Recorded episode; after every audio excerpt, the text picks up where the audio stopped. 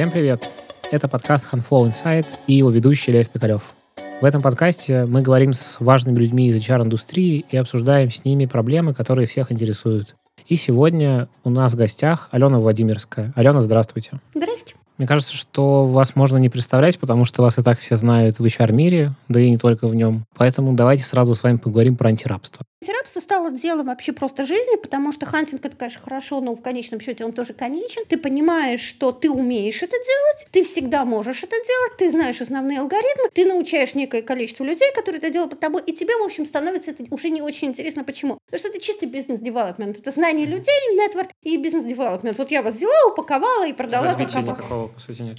Да, где-то там, ну, два с половиной года назад я столкнулась прям с очень большим вызовом, потому что в Фейсбуке я, наверное, самый такой читаемый HR. И, собственно, дальше случилась история, что когда пошел большой-большой кризис, огромное количество людей, причем тех, которые раньше никогда не искали работу, стали искать работу. Они стали приходить ко мне в личку и спрашивать, Люля, как нам найти работу? И очень обижались, потому что я не отвечала. А у меня в день, ну, до смешного, было до 400 таких обращений в пике. На самом деле, дальше до смешного. Фейсбук тебя банит. Он просто, он считает, что это какой-то спам, и он тебя не пускает в твой чат. И ты так понимаешь, что там что-то происходит, ну и даже когда он тебе открывает, ну поскольку у меня там синяя галочка, у меня там аккаунт, там э, какие-то особые условия, он открывает тебе снова этот чат, ты смотришь, ты, ты понимаешь, что ты прочитать это не можешь. Ну, ну физически, потому что тебе же надо еще работать, спать, есть, у тебя какая-то есть своя жизнь. И тогда мы на коленке записали два курса, вот это трудоустройство для взрослых и профориентация для взрослых, чтобы просто кидать ссылку. Не внезапно, ну прямо очень поперло-поперло и стало постепенно очень большим бизнесом, который сейчас выглядит в двух вещах. Это трудоустройство, профориентация взрослых людей. И второе большое направление для HR, что ближе к вашему блогу, это курс карьерного консультирования. На чем он возник? Значит, мы поняли, что на самом деле и платформа наша, конечно, антирабство, как возможность основная. То есть в чем суть? Огромное количество HR очень хочет заниматься карьерным консультированием, но у них есть две проблемы. Они не знают, где взять клиентов, и они не готовы брать деньги в руки. Ну вот потому что большая часть HR не маркетологи, да, и поэтому клиенты огорожены очень узким кругом, это родные, близкие, с ними не всегда хорошо, и те, кого знают, и дальше, в общем, все на этом заканчивается, и деньги брать неудобно. Платформа решает эти проблемы, то есть она дает вам сторонних клиентов, на которых вы можете соглашаться и не соглашаться, и деньги идут через платформу, то есть вы в руки не берете, вы выставляете свой ценник, если человек на него согласен, он на него согласен. Дальше там стандартная история, там видео, видеоконсультации, там обратная связь, оценки, рейтинг, ну, в общем, везде какой-то. Но на платформу вход только через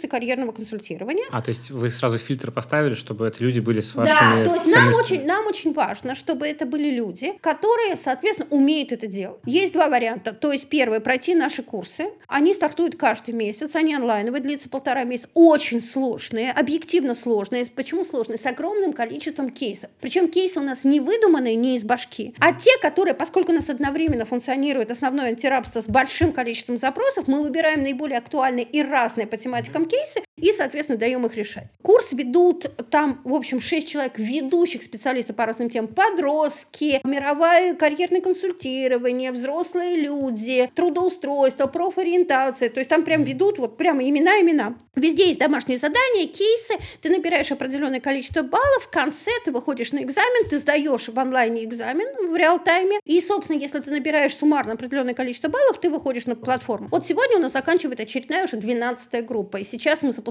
еще большую такую историю. Сейчас уже люди, которые заканчивают эти курсы, могут получать сертификат мирового уровня. Это сертификат университета Иннополис, который mm-hmm. входит в 5-100. Ну, то есть это очень круто. Вторая история, у нас запустилось корпоративное направление. Вы стали приходить корпораты, в частности, например, МТС, и стали говорить, а нам надо учить не только HR, нам надо учить бизнес. В чем суть? Дело в том, что компании очень большие, и на местах с людьми общается бизнес, да, HR не доходит. И вот эта вот история на местах, когда надо понять, а вот этого человека как мотивировать, а этого не надо мотивировать, а это надо правильно уволить, а этого надо как-то продвинуть, вот, вот это все понять, ну, собственно, HR не может. И они пришли учить вот этих вот руководителей таких рядовых направлений, особенно региональных, там какой-нибудь Иркутск, Сыктывкар, тот, куда сложно добраться, а научаешь и понимаешь. И в результате вот это сейчас функционирует как некая школа карьерного консультирования, мы не называем ее школой, то есть это ну, просто курсы, да, и, собственно, платформа. И мы таким образом развиваемся, и это, конечно, сейчас дело моей жизни. А сколько у вас людей выпускается оттуда? Курс курс. Мы каждый месяц запускаем два раза курс. Один – это вот такой сборную, куда приходит один корпоративный. Сборный курс у нас от 50 до 70 человек одномоментно. Корпоративный. А выпускается сколько? Столько же или... Нет, там... конечно, нет. Ну, то есть где-то доходит до финала, где-то процентов там, ну, 60. Курс сложный, и многие просто отсеиваются, причем обижаются такие, а мы не ожидали, что это будет занимать такое количество времени или что это так сложно. А продлите нам домашнее задание. Нет, мы считаем взрослые люди, предупреждаем на старте, вы приходите, соответственно, вы понимаете, чего и как. Вы HR, уж если HR не может заняться тайм-менеджментом, ну, ребята, ну, это вообще тогда труба, ты точно не HR, да? Поэтому, ну, нет-нет, извини, до свидания, да, то есть никакой другой варианта быть не может. И корпоративный, он по-разному, зависит от, от корпоративного корпорации от 30 обычно до 50 человек они там набирают. Там немножко другие кейсы. Мы обязательно сначала заходим в эту компанию, выясняем ее боли и делаем кейсы под конкретно а, эту компанию. На уровне кейса. Да, мы делаем кейсы на уровне компании, то есть, ну, соответственно, если вот, например, у нас сейчас один клиент, который заходит, не имею права по НДИ называть, но у него основные проблемы это, что к ним приходят молодые люди, студенты работать, они в них очень сильно вкладываются, студенты заканчивают и от них уходят, да, а они бы многих из них оставили, потому что это талантливые студенты, но студенты не рассматривают. И поэтому мы туда набираем, например, больше кейсов про вот именно молодежь, мотивацию. Вторая компания, которая, собственно, нас уже там учит своих сотрудников, там как раз обратная ситуация. Там люди работают старше 40 лет и туда ближе к 50. И основная история, они вообще не готовы никаким изменениям. И главная их история их как-то мотивировать, но для того, чтобы они не просто там чего-то там букмашки перекладывали, а как-то делали. То есть у всех компаний есть свои потребности, и вот кейсы мы двигаем, конечно, по от них. А мы можем вот как раз про эти, например, два кейса поговорить? Что делать компании, ну, примерно? Смотрите, что делать? Значит, если у вас довольно много молодых людей, дело в том, что вот я ненавижу эту историю про поколение Z,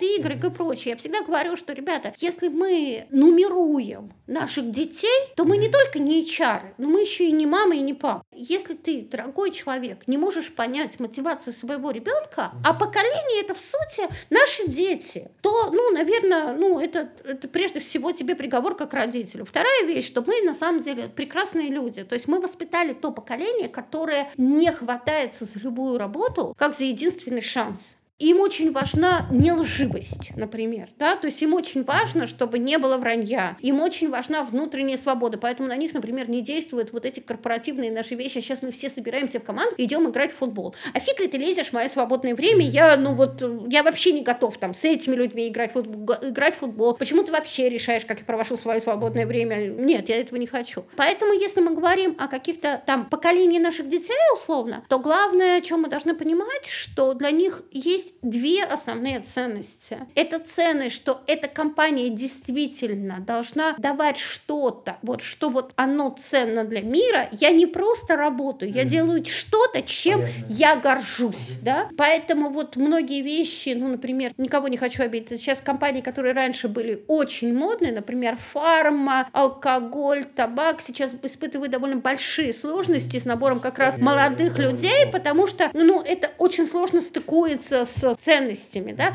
При этом я не говорю, что там нельзя найти каких-то ценностей, их надо просто как-то формулировать. Ну, компании, видимо, еще пока не готовы. То есть это не приговор, вопрос, как упаковать? Знаю, то есть, ну, если ты просто продаешь галимые сигареты, то, наверное, как ты их не, не, не, да, не упаковывай, то, наверное, сложно. Но если ты фарм-компания, то, очевидно, тут можно находить какие-то вещи там, не про БАДы, а условно, я лечу там, я не знаю, там, вылечиваю какие-то виды опухолей, да, там еще какие-то вещи, ну, то есть, э, да, наверное. В том же самом алкоголе, ну, наверное, можно говорить как раз там знакомство, путешествия, то есть алкоголь как некое связующее звено, ну, не знаю, я, конечно, по образованию маркетолог, ну, черт его знает, тут, тут не моя задача там формулировать это, но мне кажется, можно, наверное, у большинства компаний важно не врать, важно формулировать ценность, и, во-вторых, важно показывать человеку не в долгосрочке, а в краткосрочке, кем он будет, и опять же не врать. То есть, условно, вот... Четкая лестница какая-то. Да, и она должна быть не из серии «ты станешь менеджером на, и будешь получать на 20 тысяч больше». Это не работает. Условно, там, через три года ты сможешь, я не знаю, там, руководить каким-нибудь дивизионом.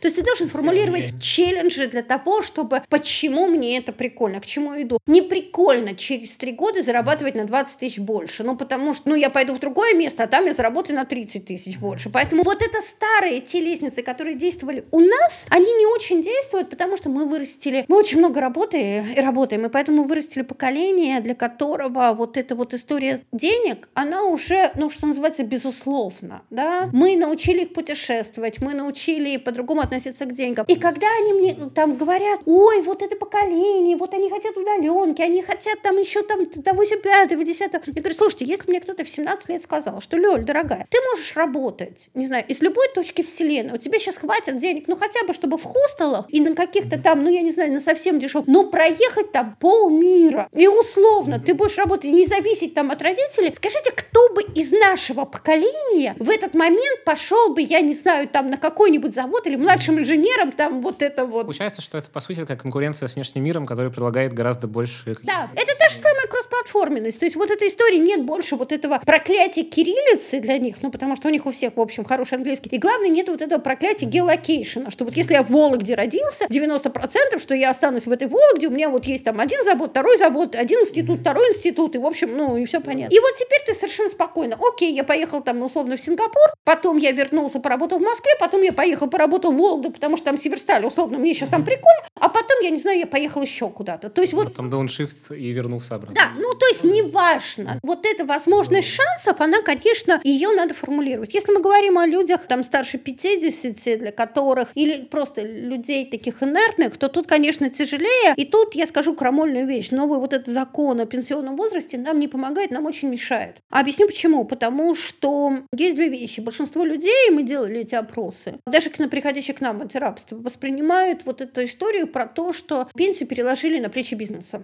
То есть, ну окей, вот я доживу там до своих 60 или там скольки-то, вот дальше меня уже не уволят. Моя главная задача приходить на работу вовремя, то есть не нарушать трудовую дисциплину, за что могут уволить. Не приходить пьяным, да, там не опаздывать, не уходить раньше, там, не знаю, морду не бить, там, что еще там, что там у нас еще в трудовом кодексе там делать да, нельзя. Уволить это довольно сложно, на самом деле, человек. Нет, просто невозможно. Просто невозможно. Вообще невозможно. То есть дальше я просто могу приходить, и я вот должен вот по должностной инструкции, не знаю, делать то-то, то. Все. Вот я это сделал, все. Как я это, что это сделал? Ну вот прям вот все. И это, конечно, ну, отнюдь не стимулирует людей ни к какому ни развитию, ни к творчеству, ни к челленджам, ни к чему, потому что, ну, все, это мне просто мою пенсию переложили на, на плечи, я не знаю, там, Сбербанка условно.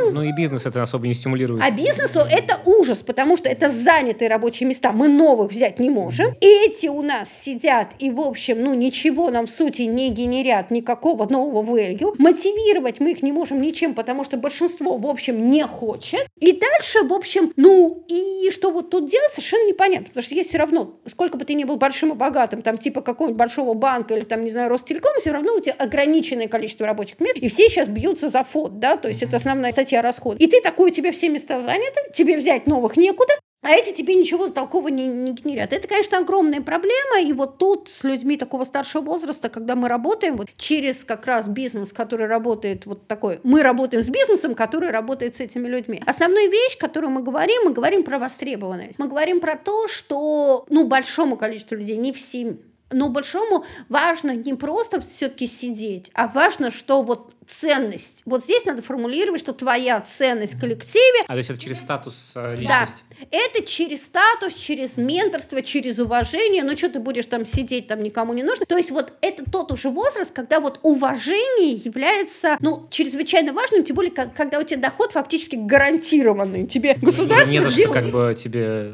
дальше челлендж. Да, и дальше, то есть вот это вот уважение, это, в общем, наверное, основная ценность, которую мы формулируем.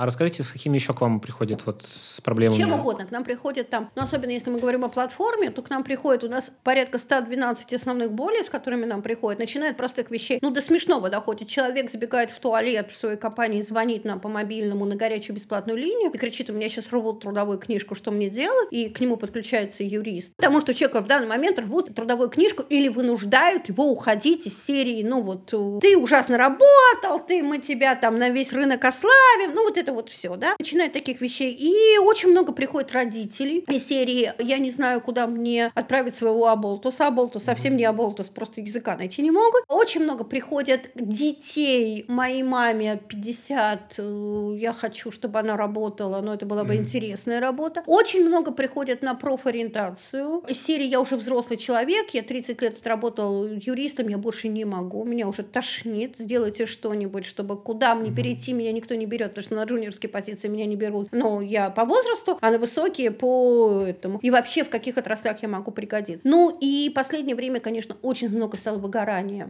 Причем, если раньше выгорание было на уровне совсем топов-топов, то теперь и на уровне middle менеджмента. И выгорание очень молодеет, то есть в 30 лет, там совершенно спокойно, в 35 лет просто массово, ну потому что прямо много поговорим как раз про профориентацию, то, собственно, делать человеку, который понимает, что что-то уже как-то не то у него? Значит, первое, надо понять, вы просто устали или все-таки вот это э, профориентация. Поэтому первое, что мы делаем, когда вы чувствуете, что что-то не то, пожалуйста, на две, а лучше на три недели уйдите в отпуск. Я понимаю, что звучит анекдотично, но реально надо. Причем в отпуск не так, как мы ходим в отпуск, а каждый часик в телефон, в компа, еще там позвонить, а просто отключите все гаджеты, просто там, не знаю, дайте домер только родным и близким, другой, отключите все и, собственно, идите в отпуск. Все, что там, ой, без меня все сломается, сломается. Что должно сломаться, то сломается. Что не сломается, ну, то, то ваше настоящее. Значит, за первую неделю мозг будет бесконечно просто суетиться, за вторую, за третью он начнет подкидывать вам разные варианты. Но это тоже во многом лживые варианты, неважно, может быть и не лживые, важно, с чем вы придете. Вы вернулись обратно, и если вы вернулись, и на третий, четвертый день у вас такое же раздражение, тут надо задать себе вопрос. Это раздражение от конкретной компании, ну, условно, начальник э, токсичен, денег мало платят, офис плохой, тогда понятно, тогда просто меняем компанию. Если вы такой вернулись, да не, вроде все ничего, ну, значит, просто вы устали, не загоняйте себя так больше, ну, ай-яй-яй. А если вы вернулись, и вот все не так, то тогда вам, собственно, проф. Тогда, на самом деле, ну, лучше, на самом деле, этот путь проходить с карьерным консультантом. Я тут ничего не рекламирую себя, но и антирабство. Я просто про что? Что, смотрите, дело в том, что вы не знаете, как в других отраслях. И очень часто возникает мифотворчество отраслей. Я об этом очень много рассказываю. Например, приходят девушки в основном такие, ой, я хочу свое кафе. Не знаю, я хочу работать в культуре. Я говорю, ого, хочешь свое кафе? У меня есть прям несколько кафе, с которыми мы договариваемся. И туда девушка выходит на три дня. Она такая, три дня не выживает никто. Прибегает на второй день такие, ну, собственно, в скайп, не-не-не, я думала там кофе подавать, пирожные придумывать и прочее, а там СЭС пришло, там, я не знаю, там нас всех положила, да, а потом официант украл рыбу, и, в общем, с меня это вычли. Ну, в общем, какая-то вот, вот, вот такая вот история. Потом клиент не заплатил и всех нас послал. Ну, в общем, вот она такая, не-не-не-не, не хочу. То есть, во-первых, чтобы не было мифотворчества. Мы, на самом деле, через экспертов объясняем, что реально. То есть, если вы говорите, что я хочу работать в культуре, мы говорим, что, вероятнее всего, ты не будешь придумать мероприятие, это как раз отдается на тендер, а ты будешь ездить по музыкальным школам Подмосковья и считать количество унитазов. Готов? Ну, причем на маршрутке, там никто тебе машины не даст. Такие люди, ой, нет, да, ну, то есть, вот разбить мифологию, потому что вы ее просто не знаете, вы не знаете, как в других отраслях. Это решается экспертом. Мы находим вам эксперта из этой отрасли, который вам четко рассказывает. Дальше, соответственно, мы аудируем все ваши навыки, что у вас есть и ваши хотелки, и накладываем на карту тех отраслей, где это может быть востребовано. И дальше говорим простую историю. Смотри, вот переход сюда, вот у тебя возможен, это займет полгода, тебе надо сделать то-то, то-то, то-то, у тебя условно будут такие-то деньги. Вот сюда переход займет, там, не знаю, год, вот такие-то деньги. Вот сюда переход займет столько-то, вот такие-то деньги. Надо понимать, что любая взрослая профориентация – это долгий болезненный процесс. Это не бывает быстро, обычно занимает от полугода до года. Это просто надо понимать. Ну, вот как-то так. Но поэтому я очень советую вот здесь деньги очень небольшие небольшие потратить на карьерного консультанта, потому что иначе прямо ошибок можно ну, сделать очень много. А какие вообще пользуются сейчас спросом профессии? Куда пере, перепро... Ну, общем, сейчас, конечно, хит — это три основные вещи. Это цифровая экономика. Это прямо вот все хотят... Ну, вот это цифровые, цифровые трансформации. Никто не знает, что это, но все туда хотят. Это новый хайп. Это, на самом деле, а, когда реальный бизнес начинает проходить цифровую трансформацию. А, то есть то это есть... офлайн в онлайн? Да, да, да, да. Ну, то есть, дескать, нужны какие-то великие люди, которые это будут переводить. В этом хайпа много больше, чем, собственно, реаль. Второе – это все, что связано с онлайн-образованием. А до сих пор еще, да? Да, до сих пор еще. Ну и третье IT это вообще отдельная сейчас пошла история, это все, что связано с работой в госорганах. Все хотят в ГОСы. Как вы думаете, почему так? Стабильность. Основные деньги в ГОСах. То есть это ответ на кризис? Да. Это, то есть вы сказали про людей, которые профориентироваться Да. хотят? То есть они прям думают, что вот я хочу заниматься цифровой экономикой? Да. Какие профессии это конкретно? А, Нет, на самом деле они приходят с конкретным... э, Чаще всего это приходят айтишники, либо люди диджитальные, либо люди вот откуда-то оттуда и говорят, я хочу в цифровую экономику, там много денег, там, там интересные новые челленджи, там много хайпа, я хочу туда. А там действительно много денег? Гипотетически да, практически реально нет. Еще хочется два вопроса обсудить про профориентацию. Мы говорили про молодых и про людей, которым там за 50. Вот какие есть различия? Перепрофориентироваться для молодого человека, какие есть сложности? Ну, для молодого человека практически никаких сложностей нет, потому что до 30 лет ты можешь быть совершенным летуном, пробовать разные профессии, пробовать разные направления, ты ищешь себя, да, и, собственно, совершенно спокойно ищи себя. Где-то к 30 желательно бы остановиться, ну и как-то понять свой фокус. Если вот это к 30 не останавливается, это уже болезнь, это уже проблема. Для старшего возраста тоже, на самом деле, все довольно просто, в том смысле, что ты вспоминаешь, то есть это такой возраст, опять же говорю, некой такой вот, вот социальной значимости. Ты уже сделал все на основной работе, которую чаще всего получил довольно случайно. То есть после института куда-то пришел и дальше пошел по карьерной линии. А вот сейчас вот эта история закончилась, и ты можешь реализовать свои мечты. Есть такие классические у нас случаи, например, я очень люблю вспоминать, у нас пришла женщина, ей было, наверное, слушайте, ну там 56-57 лет, она не из Москвы, ну что значит пришла, пришла в скайп. И, собственно, рассказывала, ну он такая, она работает в пенсионном фонде, работала в пенсионном фонде. Такая женщина, ну и, сори, я не люблю обсуждать внешность, но здесь это важно, такая довольно грузная, то есть, ну где-то там 56-58 размера. Она говорит, я всю жизнь работала бухгалтером, потому что, ну, в очень бедной семье родилась, меня мама там, ну, собственно, отправила, и это меня действительно выкормило, все получилось, она заканчивала свою карьеру очень там прилично в должности в своем городе, зам председателя пенсионного фонда вообще этого города. Ну, то есть это хорошая должность, хорошие деньги, хорошие связи. Она говорит, ну я всю жизнь хотела быть балериной. Я вот тут и села, думаю, ну, божечки, 56 лет, 58 размер, ну, вот. А дальше, собственно, история начала раскручиваться. Она пошла в ДК около своего дома, выяснила, что там есть вот эти вот сейчас такие объединения танцы для взрослых, да, там Мгм. учат там танго танцевать и прочее. Оно там было совершенно в чудовищном виде, там крысы бегали, пол проваливался, ну, в общем, такое традиционное районное ДК, ну, городской ДК, небольшого города. Ее там совершенно без распростертых объятий встретили, сказали, ты вообще кто? Ну, там какая-то, видимо, своя мафия такая маленькая, да, чего как. Но она тетенька с очень хорошим финансовым образованием и с большими связями. Она поняла, что, в общем, эта история ей интересна. И она пришла и арендовала эту комнату именно под эти танцы. И у нее, поскольку у нее финансовое образование, она привлекла какие-то начальные деньги, там не очень большие. Она это, поставила. Теперь у нее там в четырех местах в городе эти, в общем, занятия, которые дают деньги небольшие, но ей хватает. Она издает журнал о танцах, какой-то, ну вот местный. Они ездят в разные города на всякие там вот эти танцевальные фестивали, что-то там выигрывают. Вот. И у нее, в общем, прямо вот прям, прям прекрасно. И это вот возраст, когда можно реализовать свои возможности. Но тут очень важно понимать, что это не просто. То есть ничего на голову не упадет. И вот эта история «я хочу реализовать, но не хочу при этом ничего делать», она не работает. То меня сейчас там э, с распростертыми объятиями встретят? Нет, не встретят. И это довольно тоже сложный путь. Но реальный и проходимый. Из-за чего сейчас люди вообще из компании уходят? Почему меняют? И как компаниям попробовать вообще вот с другой стороны подойти и помочь людям своим? Ну, есть несколько причин. В основном большинство людей уходит из компании, потому что людей уходят. Это уже не связано с кризисом, это уже связано с, именно с э, автоматизацией и цифровизацией. А, то есть это уже вот Да, накрывает... автоматизация, банки, ритейл, э, юристы, то есть вполне себе прямо сжирает. А если мы говорим все-таки не, ну понятно, там всякие там водители, грузчики, там, я не знаю, продавцы, это понятно, но если мы говорим все-таки о более такие какие-то профессии, как ни странно, я скажу, дорогие рекрутеры, рядовые рекрутеры, вы под угрозой, вот прям под угрозой. В течение пяти лет вообще просто поголовье будет снижаться. И вот эта история, нам всем нужны девочки, которые ищут программистов, нет, вот это прекрасное время уходит а не программистов тем более. Вот, э, поэтому это прямо вот беда. Рядовые юристы, рядовые бухгалтеры, именно рядовые, не экспертные, а рядовые, рядовые переводчики, колл-центры рядовые, вот там, где всегда можно было там какие-нибудь там, там ну, по Москве 50-60 тысяч спокойненько иметь, и, в общем, ну, и сильно не париться жизнь. Вот это все уходит. То есть, смотрите, автоматизация заходит в большие куски, то есть бухгалтеров рядовых много, она туда, понятно, заходит, потому что можно отъесть сразу большой кусок бизнеса. Там, не знаю, там рядовых рекрутеров много, можно отъесть большой кусок бизнеса. То есть там, где много, однотипная работа, можно прописывать скрипты и, собственно, ну и дальше становится понятно. Понятно. Поэтому э, уходят эти люди. Второе, очень много уходит топов на выгорании. Просто они даже не понимают в этот момент, чего они делают. То есть выгорели настолько, просто стресс настолько стал большой, особенно вот в условиях кризиса, очень сложной, выжималки, работы в очень сложных условиях. И в-третьих, конечно, ну, к сожалению, разоряется малый и средний бизнес. И очень много собственников малого и среднего бизнеса выходит в найм, но пытается выйти в найм. Это очень сложная история, потому что их, к сожалению, никто не берет. А почему?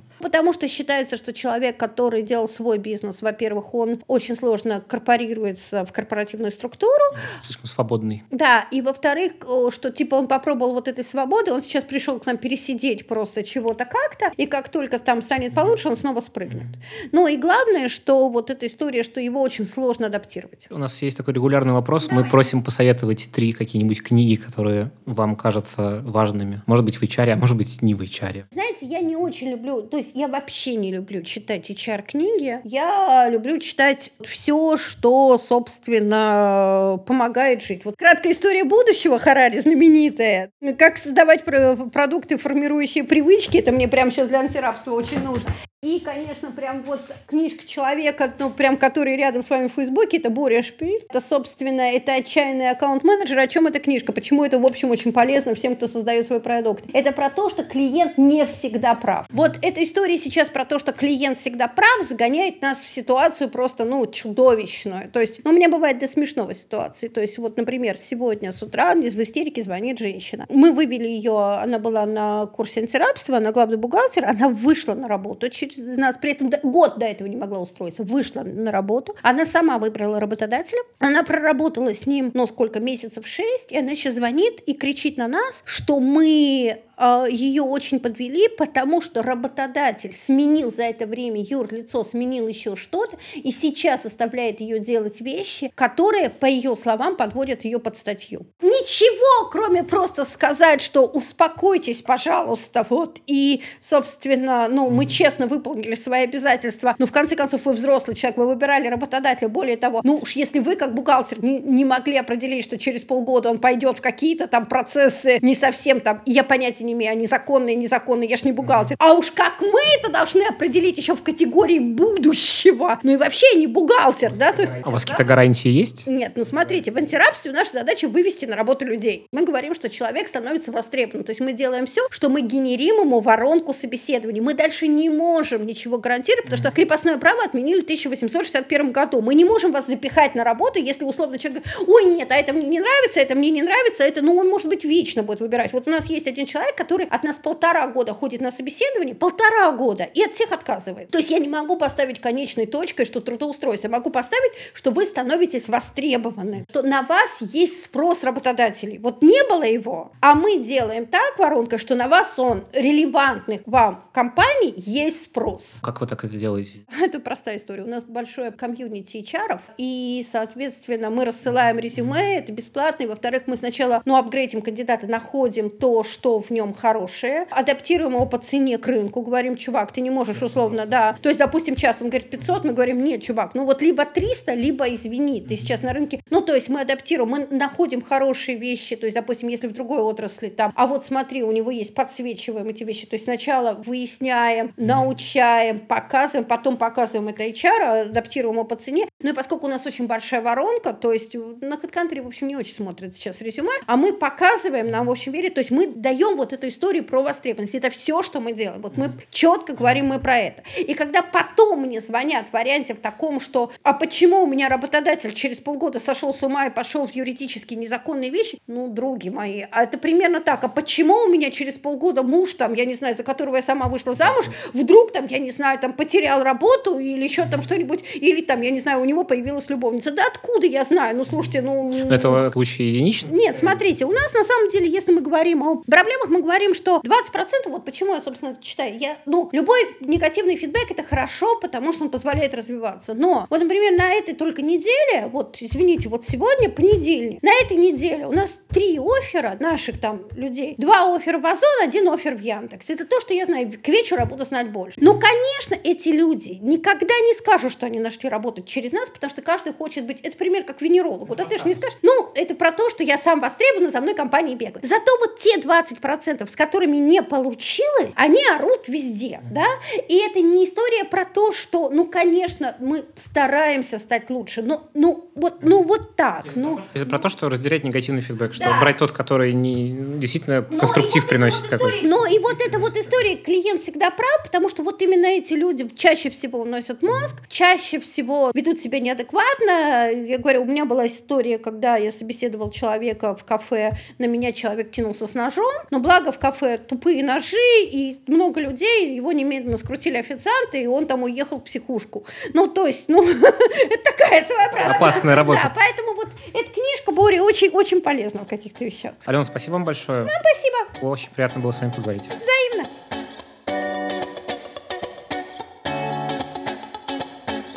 Это был второй выпуск подкаста Handful Insight. И у нас в гостях была Алена Владимирская. Если вам понравился этот выпуск, пожалуйста, зайдите в iTunes, поставьте нам оценку, напишите отзыв и поделитесь этим подкастом со своими коллегами, потому что, возможно, он будет им полезен. Большое вам спасибо, что послушали. До следующего выпуска. Пока.